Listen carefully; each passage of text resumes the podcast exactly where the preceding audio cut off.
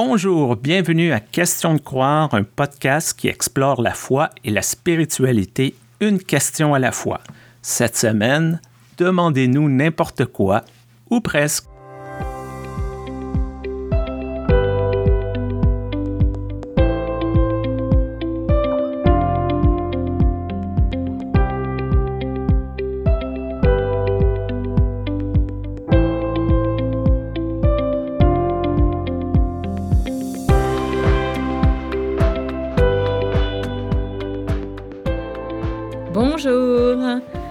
Ça a déjà super bien commencé parce que dans le clavardage, euh, il y a quelqu'un qui a trouvé qu'on était un beau couple. Mine de rien, Stéphane, ça pose la question de travailler homme-femme dans le ministère et du fait que souvent, en tout cas en Europe, souvent les gens ont un peu des, questionnements. Et euh, moi, ça m'arrive plus trop parce que j'ai vieilli maintenant. Je suis vraiment passée dans la catégorie de la mère euh, qui a des grands enfants. Mais j'ai une jeune collègue, que je salue au passage, qui m'a expliqué que, étant donné qu'elle bosse avec un jeune collègue aussi, ils ont tous les deux moins de 30 ans, et qui s'entendent hyper bien dans le ministère. Voilà, ils font plein de trucs ensemble, avec les enfants, avec les jeunes, ils rigolent beaucoup. Il y a une paroissienne l'autre fois qui, lui a dit euh, Mais quand même, euh, vous êtes très proches, non? Avec une question comme ça un petit peu inquiète Vous êtes très proches, non? Et elle savait pas trop quoi faire avec ça. Elle a dit, bah, on, s'entend bien dans le ministère. Oui, mais et votre mari, qu'est-ce qu'il en dit? Et ça, c'est quelque chose qu'on m'a souvent demandé. Mon mari, qu'est-ce qu'il en dit? De ce que je fais, du fait que je travaille en Suisse, du fait que je partais beaucoup en Afrique avant. Visiblement, c'est quand on est euh, en ministère, il y aurait plus de risques qu'ailleurs je sais pas, ou bien quand on est une femme en ministère, ça nous rajouterait un peu un vernis de séduction. J'essaie toujours de comprendre un peu d'où ça vient, même si là c'était juste une petite blague dans le clavardage et ça n'a rien à voir, mais ça nous permet de rebondir, nous. Moi aussi, j'ai eu ce commentaire. Je suis entouré presque exclusivement de pasteurs féminins. Et j'ai eu le commentaire une chance que ton épouse n'est pas jalouse. Ah. Je comprends que pour certaines personnes, cette idée d'une amitié homme-femme soit difficile. Je trouve que ça en dit plus sur la personne qui pose la question que sur la personne qui reçoit la question. Moi, j'ai été élevé peut-être dans un milieu privilégié où, bon, ce n'était pas la, séduction à, tout casser, mais c'était de trouver des relations importantes. Si c'est un homme, c'est un homme. Si c'est une femme, c'est une femme. Moi, je trouve plutôt que c'est une richesse d'avoir justement différents points de vue. Je ne veux pas nécessairement rentrer dans l'idée que tous les hommes pensent d'une certaine façon, toutes les femmes pensent d'une certaine façon. Ceci dit, culturellement, encore, malheureusement de nos jours, les hommes, les femmes sont sociabilisés différemment, sont élevés différemment. Et d'avoir cette complémentarité, moi j'ai toujours trouvé ça super intéressant, d'avoir ce point de vue différent, ce bagage de vie différent. Mais je peux comprendre que pour certaines personnes, ça joue à quelque part. Moi, j'avais même, j'ai même un couple d'amis qui viennent d'une église euh, évangélique.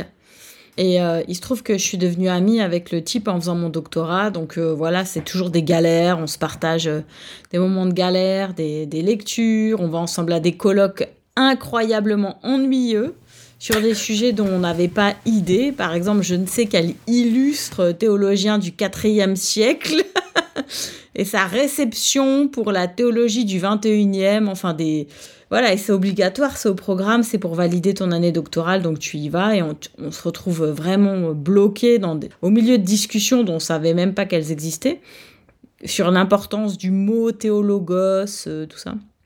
Et euh, du coup, ça, bien sûr, ça rapproche. Et quand j'ai rencontré sa femme, moi, j'étais contente parce que je me suis dit, ah, ça va devenir ma copine. effectivement, c'est devenu ma copine. Et elle m'a dit, tu sais, quand même, au début, quand il m'a dit, voilà, j'ai une bonne camarade, euh, en fac de théologie. On va aller ensemble étudier à la bibliothèque. Et puis après, elle m'a proposé euh, qu'on aille boire un verre et tout.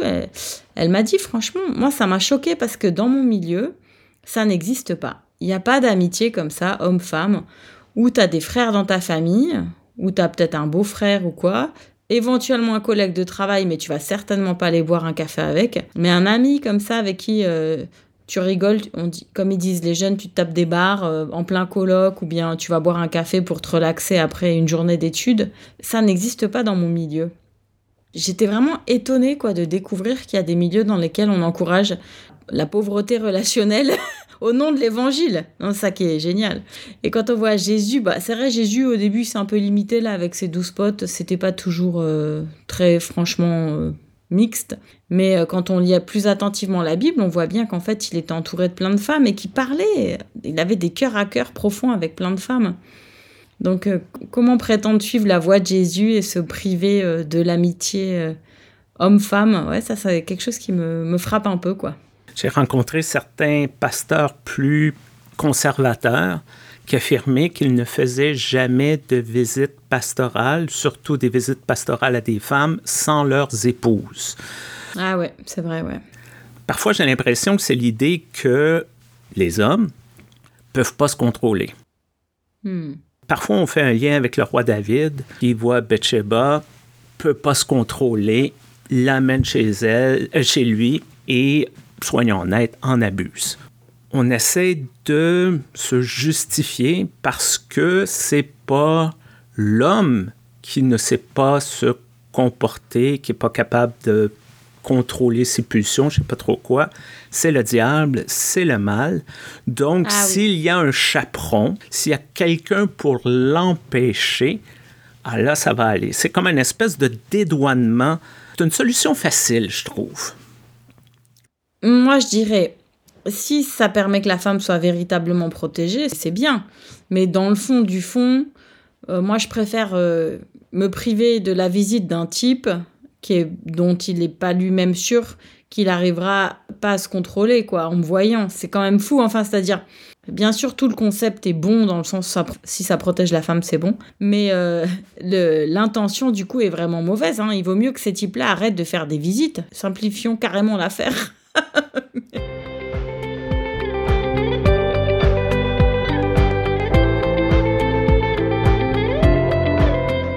qui m'amène à une réflexion sur les équipes pastorales. J'ai déjà mhm. travaillé en équipe pastorale, pas avec la communauté de Sainte-Claire, mais dans ma vie antérieure, j'appelle des fois. Et toi aussi, tu es en équipe pastorale. Et j'ai remarqué en Amérique du Nord, je vois ton expérience que les, entre guillemets, vrais pasteurs, les pasteurs qui font le culte, qui font le sermon avec la voix très grave, ben, c'est des hommes. Et tout ce qui touche au social, à l'éducation, à la famille, à la jeunesse, c'est presque toujours des femmes. C'est vrai. Et je me dis, toutes ces années d'évolution, toutes ces années de féminisme, de réflexion sur le sens du ministère, hmm. et on est encore là. Ah, c'est. C'est vrai que ça fait bizarre, hein? Est-ce que tu trouves ça difficile? Parce que moi, veux, veux pas, je suis du bon côté en étant un homme, mais toi, comment tu te sens par rapport à ça, de te sentir quand même cantonné dans un rôle, dans une boîte un peu? Dans mon ministère précédent, lorsque je m'occupais des partenariats avec euh, les églises d'Afrique, je détonnais vraiment beaucoup. C'est-à-dire qu'en fait, j'ai commencé jeune, j'avais 32 ans. Mon prédécesseur sur le poste, euh, il a refusé de me rencontrer. Voilà. Carrément. Euh, ouais, carrément. Il a refusé de me faire la transmission. Il m'a juste fait passer l'ordinateur et puis c'est tout. et les dossiers. Parce qu'il a dit à tout le monde, je vois pas ce qu'une jeune femme peut faire de bon dans des partenariats avec l'Afrique. En Afrique, il faut être un homme, euh, il faut être assez âgé, il faut être pasteur. Moi, je, comme je dis, je suis pas pasteur ordonné, tout ça. Et donc, du coup, ouais, pendant dix ans, j'ai un peu détonné. J'étais un peu celle qui, qui était comme un chien dans un, comme une chienne dans un jeu de quilles. Et c'était un peu inconfortable des fois, mais en même temps c'était hyper valorisant. Et puis du coup ça fait que j'ai fait, j'ai eu beaucoup, je me suis fait beaucoup d'amis parce que tout le monde se disait ah mais elle s'accroche. Et puis après quand j'ai accepté d'être diacre, euh, j'ai pas trop vu venir ce dont tu parles là. Mais euh, c'est une analyse tout à fait juste. C'est vrai que euh, il y a pas longtemps, il y a une paroissienne, si elle m'écoute, je la salue qui a écrit un petit article pour le journal de paroisse. Là, je pense que tu... Mais tu vas te taper une barre. Hein. Je te préviens tout de suite, Stéphane, ça va être le fou rire absolu. Et donc, elle racontait, euh, elle faisait un petit compte-rendu du culte. Il y avait eu un culte avec un événement un peu spécial. Voilà, je ne veux pas non plus donner trop de détails, mais le compte-rendu était OK. Et puis, moi, je comprenais pas, je l'ai relu, mais je comprenais pas de quoi elle parlait. Elle disait, euh, ce jour-là, c'était formidable, tout le monde a mis la main à la pâte, l'animatrice des enfants, euh, le lecteur, euh, l'organiste, enfin, vraiment, on a formé une belle équipe. Ah, j'ai pensé, c'est qui l'animatrice des enfants? Parce que il y avait Frédéric, mais c'est un animateur, quoi. Je moi, je comprenais pas. Alors, euh, je lui ai écrit, écoute, euh, je crois que tu t'es trompé parce que tout le monde parle pas français couramment à Zurich, c'est pas grave d'ailleurs. Si tu parles de Frédéric, tu vois, il faut mettre l'animateur. Elle m'a écrit, non, c'est toi l'animatrice des enfants. ah, je lui ai répondu, écoute, tu fais comme tu veux, tu penses que tu veux de moi, mais moi, là, je suis diacre. Je peux être animatrice des enfants, d'ailleurs, euh, c'est très bien, c'est un super rôle, mais c'est pas mon statut. Mon statut, c'est diacre. Quand tu parles de moi, s'il te plaît, tu dis diacre, ok? Alors, elle était un peu étonnée que je la recadre comme ça, mais c'est clair que parfois, c'est ce qu'ils font dans, dans ma communauté. Ils décident d'oublier complètement que je suis pasteur, que je suis docteur en théologie, etc. Et comme je m'occupe des enfants, eh ben, je suis l'animatrice des enfants. L'autre fois, moi, j'ai une revue en théologie, une petite revue qui s'appelle Vie Liturgie, dont je m'occupe avec une petite équipe euh, sympa. Et pour le journal de la paroisse, l'autre fois, j'ai dit, écoutez, franchement, moi, je pense qu'il faut faire ça, ça et ça. Et euh, l'une, l'une des dames m'a dit, euh, mais t'en as parlé avec le pasteur? Je lui ai dit, bah, pourquoi tu veux que j'en parle avec le pasteur De toute façon, à la base, il est d'accord avec moi. Et puis, pourquoi tu veux que j'en parle avec lui Puisque j'ai plus d'expertise que lui, puisque moi, j'ai une revue de théologie m'a dit Ah bon? Mais non, moi je suis celle qui s'occupe des enfants, hein. Donc je suis un peu bebe. Mais je pense que les gens font pas du tout exprès. Et puis d'un autre côté, ça me ramène au sacerdoce universel. Je me dis, à chaque fois qu'on me voit comme la femme de ménage, eh ben peut-être que c'est à ce moment-là que je suis proche du Christ. Je sais que mon mari, mmh. il fait beaucoup de jardinage dans le jardin du presbytère beaucoup. Et il y a plein de fois où il y a des gens qui ont fait Hé, hey, hé, bonjour Vous pourriez appeler le pasteur, s'il vous plaît? Alors mon mari l'a dit bonjour. Vous pensez que moi je suis bah, le jardinier? Comme, comme le récit de la résurrection avec Marie-Madeleine. C'est ça, c'est trop mignon. Et finalement, je me dis, est-ce que ces petits rappels-là ne viennent pas du Christ lui-même, quoi? Euh, Bien sûr, pour mon ego, c'est pas bon. Hein. Ça, à chaque fois, ça me fait un petit peu de la peine. Pour toutes ces études, tout ce, euh, cette souffrance de terminer un PhD avec trois enfants en bas âge. Voilà, tout, tout ça, ça, ça me fait pas du bien. Mais d'un autre côté, je me dis, si ça me permet euh, de mettre à l'écoute du Christ, euh, c'est bon pour moi, quoi. Mais il faut pas encourager ça quand même, hein Je trouve ça intéressant, cette idée-là de d'être au service, hmm. de l'humilité, parce qu'il y a une vision du respect de l'institution, du respect du pasteur, parce qu'on est pasteur, on nous écoute, on a une position, et ça peut rapidement monter à la tête. Mm. De dire, bon, je suis pasteur de ma communauté, donc les gens vont m'écouter, euh, je guide mes brebis. Oui, vous avez du pouvoir, c'est quand même une relation de pouvoir, mais vous devez être également, en tant que pasteur, au service de votre communauté et être au service, parfois c'est plaisant, parfois c'est un peu déplaisant être au service des autres et ça fait partie de l'appel. Peut-être quelque chose qu'on ne se rappelle pas assez souvent.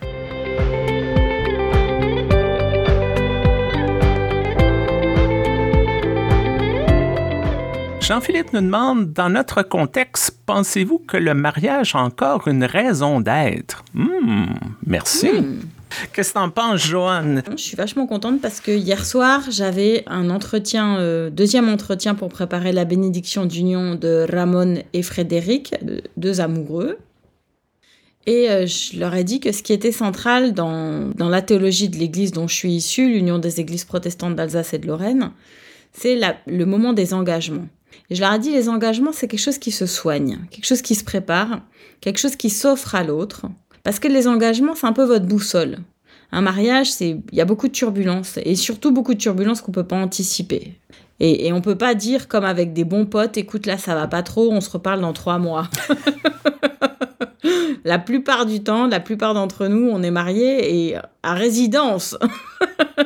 Donc, euh, c'est des turbulences qu'il faut traverser avec euh, tout ce que ça veut dire du quotidien, qui est très pénible, le quotidien, il faut reconnaître. Et donc, je leur ai dit, il peut y avoir mariage que s'il y a des mariages. Donc, il faut que ça commence dans l'amour. Si vous voulez un jour envisager que ça se termine dans l'amour, c'est-à-dire bien. Et voilà, moi, c'est en ça que je trouve que c'est important, le mariage. C'est, euh, on se fixe un, un défi, on se dit, en fait, je peux tendre vers ça. Et je vais mettre toutes mes forces d'amour à disposition pour ça. Après, l'autre va peut-être pas bien répondre, nous, on va peut-être pas bien évoluer. Il va y avoir d'autres facteurs qui vont peut-être euh, faire capoter euh, le plan initial. Mais l'intention d'amour est là. Et s'il faut terminer ça, c'est possible, c'est pas un problème. Dans nos théologies à nous, il y a une place pour ça. Ben, ça se termine aussi dans l'amour. Comme plusieurs pasteurs autour de moi, je n'aime pas trop célébrer des mariages, pas parce que je ne trouve pas ça important, mais souvent on a l'impression d'être dans le chemin. Tout est planifié, la limousine, la réception, et ensuite, on va voir le pasteur, on lui dit, bon, je veux que mon mariage débute à 15h, à 15h30, il faut que ça soit terminé. Aussi, je leur demande, mais pourquoi voulez-vous vous marier? Parce que au Canada, il n'y a pas d'avantages fiscaux. Il n'y a pas vraiment d'avantages du point de vue légal. Ah, OK.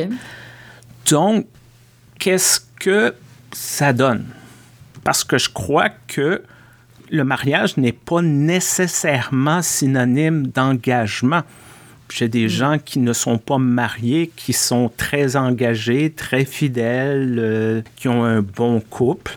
Il y en a d'autres qui sont mariés civilement et ou religieusement que c'est la galère, comme tu dis. Et je crois que ça fait partie du cheminement de chacun. Et en plus, lorsqu'il demande d'être marié à l'Église, je suis pas contre de marier les gens à l'Église, mais pourquoi? C'est toujours ma première question.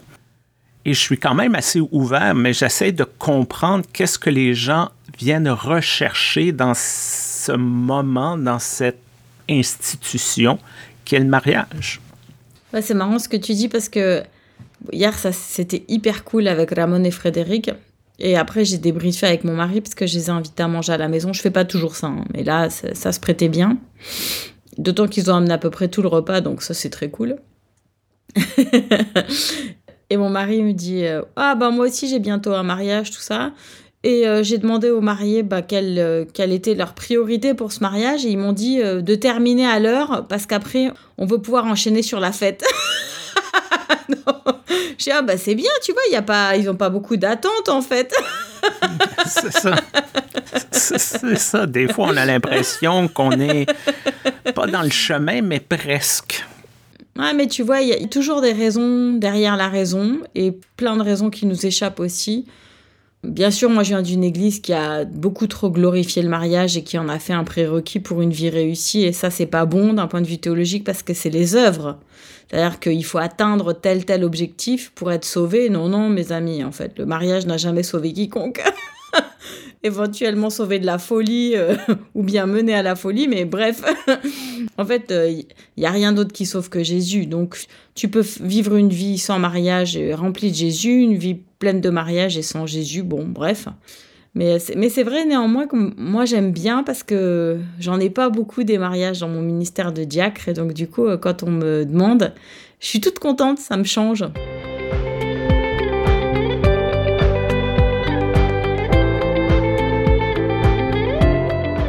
Alain nous demande d'un point de vue spirituel, qu'est-ce que ça fait d'être pasteur? Est-ce que ça amène quelque chose de spécial, une sorte de bonus? Bon, déjà pour moi, être en ministère, vous voyez, je dis bien en ministère, comme je suis pas euh, pasteur en ce moment dans, à Zurich, c'est un appel et euh, c'est ce que je voulais faire profondément. Donc si je l'avais pas fait, j'aurais toujours été un peu frustrée. Donc euh, en fait, je pense surtout que j'aurais pas été une chrétienne très épanouie si j'avais pas pu faire des choses dans le ministère parce que c'était mon appel profond. Et donc c'est difficile de pas faire euh, ce qu'on le métier qu'on voudrait faire. Et d'ailleurs je suis en empathie totale avec toutes les femmes dans le monde qu'on empêche d'être euh, en ministère parce que ce sont des femmes. C'est un niveau de frustration pour moi qui est équivalent à celui que j'aurais eu je pense si j'avais pas eu d'enfant Dieu m'a épargné deux grandes frustrations dans ma vie pour lesquelles j'aurais eu besoin de beaucoup de soutien spirituel. Donc voilà le bonus c'est juste d'être bien et d'être heureuse dans mon cas. Par ailleurs, c'est vrai que euh, moi j'aime beaucoup euh, chanter, prier avec d'autres, faire des cercles de lecture de la Bible, des trucs comme ça. Et il y a une partie de ces activités-là que je peux faire sur mon temps de travail. Et ça, franchement, c'est pas un bonus, hein, Alain, c'est du luxe. Mais du luxe complet, quoi. Et donc pour ça, je dis merci Seigneur. Je, vis dans le luxe, en fait, dans le luxe un peu de la surabondance spirituelle. Moi, c'est comme ça que je dirais les choses. Moi, je débuterais par dire que au moment de mon ordination, il y a quelque chose qui a changé en moi. Et c'est hmm. pas très courant d'après ce que je comprends auprès de mes collègues autour de moi. Ce n'est pas nécessairement dans la théologie de l'Église unie du Canada, mais pour moi personnel, c'est comme s'il y avait un avant et après qui n'est pas nécessairement un upgrade, j'ai pas atteint un niveau 2, 3 comme dans un jeu vidéo. On revient à cette idée de service et d'engagement. Un peu comme j'ai dit à Dieu, on fait cette alliance tous les deux. Je te fais confiance pour le parcours qui va être devant moi. J'espère que tu vas me faire confiance pour le travail pour ton Église. Quelques jours avant mon ordination, je me suis fait faire un tatouage. Certains me demandaient pourquoi. J'ai dit, ben, dans Genèse 17, lorsqu'Abraham passe l'alliance avec le Seigneur, c'est inscrit dans la chair. Bon, ici, on parle de circoncision. Mmh. J'ai préféré le tatouage. il y a une prise de conscience que j'ai cette mission qui peut se dérouler dans une paroisse, dans une communauté de foi, qui sait peut-être dans le futur, dans un milieu de travail totalement laïque, qui sait ce que sera le futur, mais j'ai cette mission, j'ai cet appel. Et ça me pousse à faire un peu plus attention à ma foi, à ma spiritualité, à lire plus, à réfléchir plus, à fouiller plus, à jamais être totalement satisfait de hmm. ce que je sais. Être pasteur pour moi, c'est d'être constamment à la recherche. Et je crois qu'on va terminer cet épisode sur ces mots on veut remercier encore une fois notre commanditaire, l'Église unie du Canada. Et peu importe la plateforme sur laquelle vous écoutez, n'oubliez pas d'aimer, de partager, de laisser nous un message. On veut vous entendre, vos rétroactions, vos commentaires, vos suggestions. Hmm. S'il vous plaît, question de croire gmail.com. Merci Joanne, merci aux gens qui se sont joints au YouTube Live. Merci Stéphane, merci aux, early birds, à ceux qui se lèvent tôt le matin, aux lève tôt. Et à très bientôt. À bientôt. Bye bye.